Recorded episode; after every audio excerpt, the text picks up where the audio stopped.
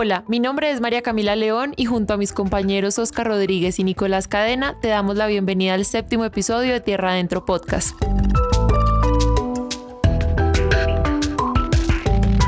Como se ha vuelto costumbre, en cada episodio hablamos de un aspecto técnico que comprende el desarrollo de los acuerdos de paz. En esta oportunidad vamos a hablar de la Oficina del Alto Comisionado para la Paz.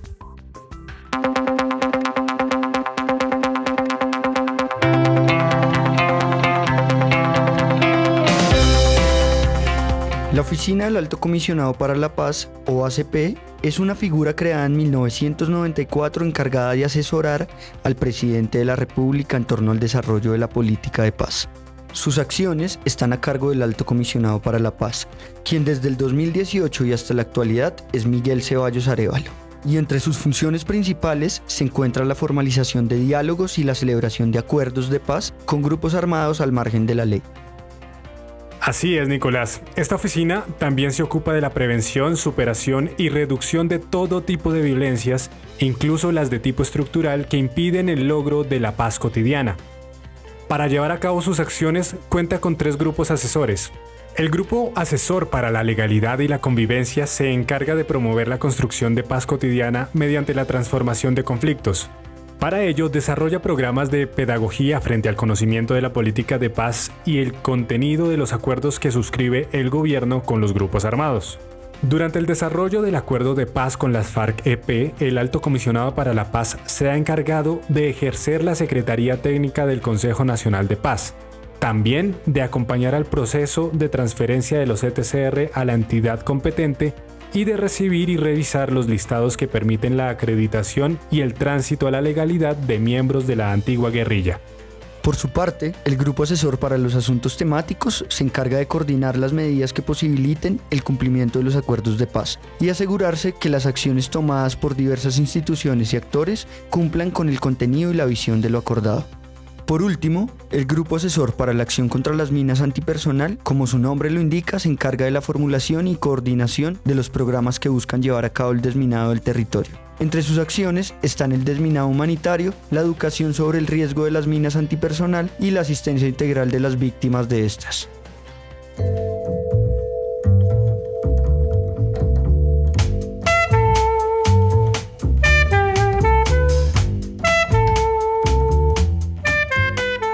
El día de hoy tenemos como invitado a José Fabián Tinoco, una persona que fue militante de las FARC-EP y actualmente se encuentra realizando su tránsito a la vida civil en el centro poblado Georgina Ortiz. Tinoco, ¿cómo está? Bienvenido. Señor, sí, pues mi nombre es José Fabián Tinoco, participante del espacio territorial del centro poblado Georgina Ortiz.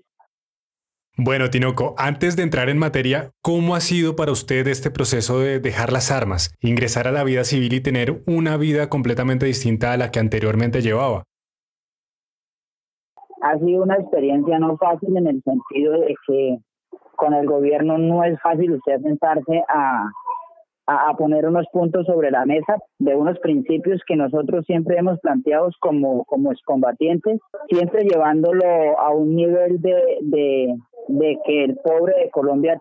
tenga sus beneficios correctos, pues a través de eso se planteó un desarrollo rural integral y una un mantenimiento a través de, de económico que las comunidades tengan acceso a su a sus todos sus derechos de, porvenir de vida donde nos hemos propuesto a elevar el nivel de conocimiento tecnológico eh, técnico y, material debido a, a las propuestas que hemos tenido dentro de las iniciativas colectivas y individuales que, que tiene cada uno de nosotros en la visión compartida que hemos tenido en el, en el intercambio de experiencias. Para usted, ¿cómo ha sido el proceso de reincorporación y por qué se encuentra ubicado en el centro poblado Georgina Ortiz si habían otros espacios en todo el país? Eh, por el teatro de operaciones que teníamos nosotros como como fuerza guerrillera, nos meritó hacer la propuesta de, ubicarnos acá porque aquí siempre fue en, el, teatro de operaciones político, ideológico y organizativo nuestro. Pues entonces se nos dio la necesidad de hacernos una propuesta más avanzada en tener la, la, la, el conocimiento con las instituciones que quieren hacer inversiones aquí económicas por medio de programas de, educación, por medio de, programas de, de, tener nosotros la, la, la, el apoyo a través de, de las instituciones internacionales que vengan acá, pues entonces ah, para nosotros poder graduarnos o, hacer uso de, de, de un asesoramiento de acuerdo a los proyectos que tengamos establecidos dentro de las zonas. Tinoco, yo quisiera que nos hables de su experiencia, qué han significado estos proyectos para ustedes en el tránsito a la vida civil y cómo se ven beneficiadas las comunidades y la población civil que los rodea. Pues en estos momentos nosotros hemos hecho intercambio de experiencias de acuerdo a las formaciones que hemos tenido y en los enlaces que se han hecho con las juntas de acciones comunales. Entonces nosotros siempre hemos planteado una situación económica que vaya eh, con unas líneas de, de, de producción, de distribución, para que la comunidad tenga acceso a que pueda sacar su, su producto. Entonces, de acuerdo al programa de técnico en sistemas agropecuarios que nosotros hemos establecido dentro de la, de la zona, que es una etapa de formación que se viene firmando con, con el Consejo Noruego a través del SENA, la experiencia se ha establecido es formar eh, 30 técnicos que tengan la, la, la formación eh, práctica para que cuando salgan ya graduados de aquí desde el territorio tengan el acceso a, a formar el campesino de forma eh, agropecuaria, ecológica, donde, donde el campesino tenga el acceso a identificarse con el terreno y vaya aplicando uno unas técnicas de recuperación, de conservación y reforestación dentro de los territorios. Entonces, en la forma económica que siempre nosotros hemos trabajado, tenemos vinculado algunos objetivos que es trabajar con, con, el, con el turismo y trabajar con, con algunas ideas de, de, los sistemas prácticos de, preparación de cultivos y preparación de la tierra. Entonces, pues de acuerdo a eso también se, se ha señalado coger los líderes de la Junta de Acción Comunales y comenzar a, a aplicar la propuesta que tenemos nosotros de acuerdo a, a las necesidades del territorio. Tinoco, ¿En este momento usted se encuentra involucrado en algún proyecto productivo individual o colectivo? El proyecto productivo mío se, se está basando en una iniciativa de, de, una hectárea de piña. El proyecto comenzó de acuerdo también a, los, a las formaciones que he adquirido yo de acuerdo al, al técnico en sistema agropecuario que estoy adquiriendo y también eh, en, la necesidad del territorio económicamente, pues se me dio la necesidad de, de sembrarme una hectárea de piñas. Ya hay 25.700 plántulas establecidas en, en la hectárea. Tengo ahorita, en, a finales de abril, cumple un año el proyecto ya eh, en desarrollo y crecimiento. Entonces ya por ahí dentro de tres meses más ya comienzo a hacer una eh, hacer un análisis de, de, la piña, pues eh, ya comienzo a hacer la inducción para inducir las primeras 2.000 plántulas para ya ver si comenzamos a identificar el, el, las líneas de, de con los que van a venir aquí al territorio a negociar con la para sacar la piña, para sacar el producto. Tinoco, Ustedes están más o menos a nueve horas de Villavicencio, capital del departamento del Meta. ¿Cómo hacer para que de la mejor manera se haga esa comercialización del producto que usted ofrece, en este caso, la piña? ¿Qué estrategia ha planteado en este sentido? Nosotros hemos planteado unas estrategias desde hacer unas líneas económicas, quiere decir es como unas eh, líneas administrativas donde la gente tenga, tenga acceso a hacerle exploración a todas las líneas que se, establecen dentro del territorio. Cada agricultor tiene la oportunidad de sembrar maíz, sembrar yuca, sembrar plátano, tener eh, leche, eh, mejor dicho, tener ganado de doble propósito, donde la gente pueda sacar sus productos, pero teniendo en cuenta de que en el territorio, haciendo unas líneas, se puede decir que unas líneas de encadenamiento económico donde los productores tengan acceso a sacar los productos. Entonces, si se hacen unas líneas de, de, sacar los productos, entonces eh, vamos a tener una archivación de todos los, los cultivos que hay dentro del área y se va a establecer unas líneas donde eh, el que no pueda vender su, su maíz pueda vender su, su queso, pueda vender su leche, pero entonces sin que se le pierda el producto, porque las vías de acceso acá en el territorio pues no son muy buenas. Hacemos una pausa en nuestra entrevista para recordarte que cada miércoles tenemos un nuevo episodio y que puedes escucharnos a través de Spotify, Deezer, Anchor, Google Podcast, Apple Podcast y YouTube. También recuerda seguirnos en nuestras redes sociales. Estamos en Instagram y Facebook como Tierra Adentro Podcast y en Twitter como arroba Tierra.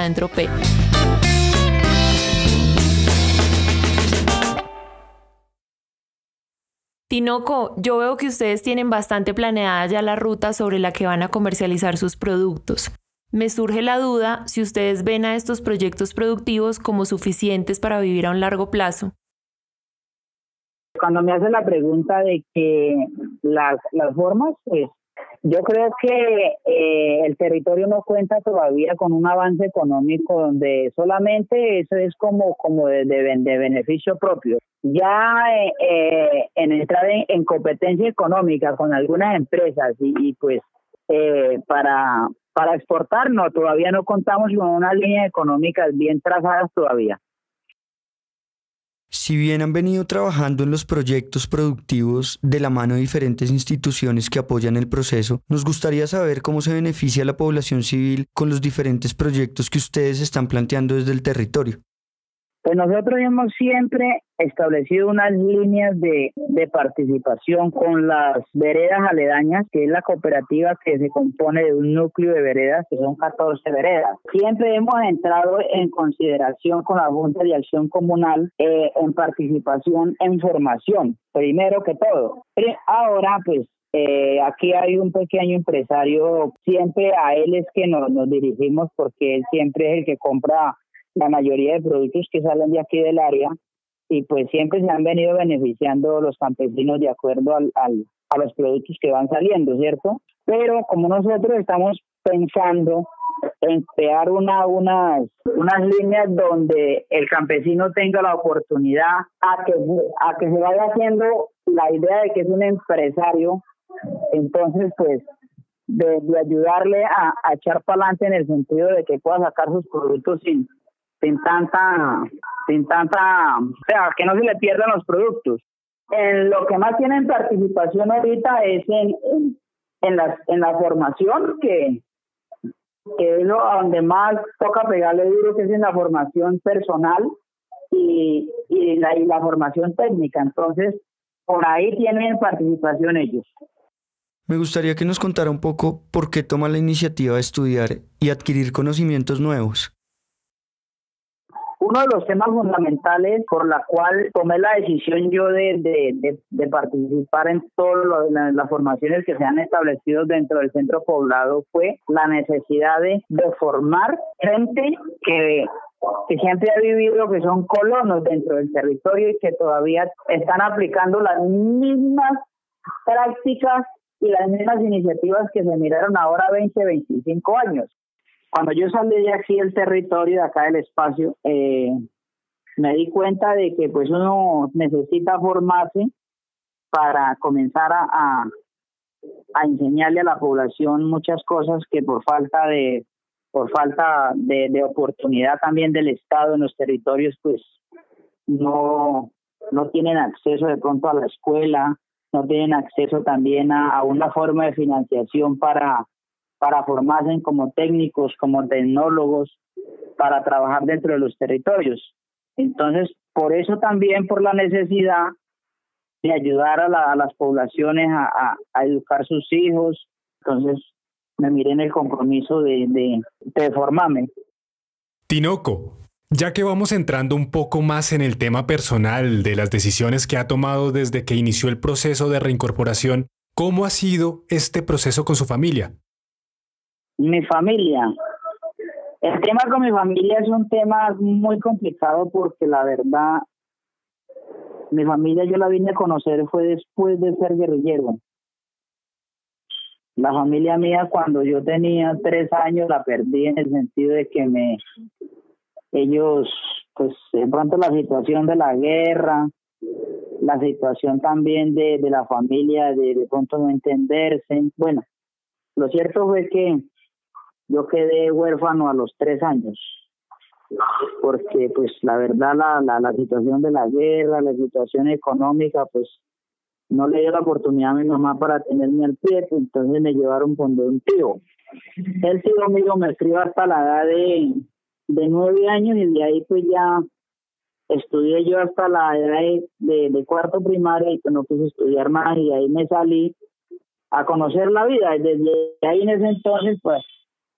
crezco yo y pues ya voy comenzando a conocer más la vida y me desplazo, me desplacé hasta un sitio que se llama Matebambú. Y ahí pues comencé ya a trabajar y de ahí pues ya fui conociendo ya un poco las líneas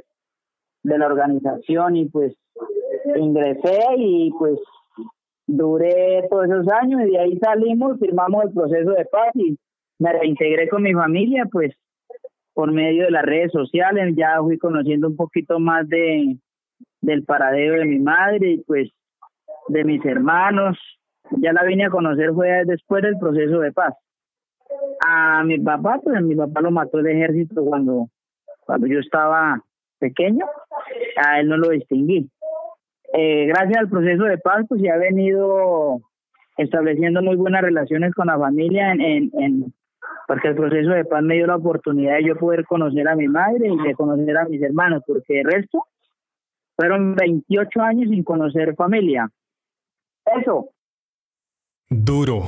Una historia difícil, pero que seguramente después de todo este proceso le habrá dejado aprendizajes muy importantes. Cuéntenos ¿Cuál fue el aprendizaje fundamental en este proceso para llegar a decir voy a salir adelante, voy a estudiar,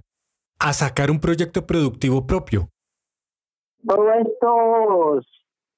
pasos y tránsitos que tiene uno como formación en la vida, pues le sirven a uno para ir trazándose verdaderamente unos proyectos más claros y de ir corrigiendo una serie de cosas que pues como persona uno también eh, es un deber también de uno hacerse un, un análisis, un análisis de la vida y de ir corrigiendo pues una serie de, de, pues, de errores que también tiene uno en la vida que necesita pues que muchas veces estrellarse uno con la realidad también para para uno caer en cuenta de, un, de, miles de, de, de, problemas, de, de dificultades que también lo rodean a uno y que pues gracias a la vida y gracias a la oportunidad que yo me he dado de salir adelante. Tinoco, ya para finalizar, ¿qué mensaje le gustaría enviarle a las personas que nos están escuchando? Tanto a las que han apoyado este proceso de paz como también a aquellos que no lo ven con muy buenos ojos y que han hecho muchas críticas desde sus inicios. A las personas que que creyeron en este proceso de paz, que creyeron en la palabra nuestra, que creyeron en el en, en, el, en las líneas internas que, que rigen la palabra, la disciplina, la ideología nuestra, pues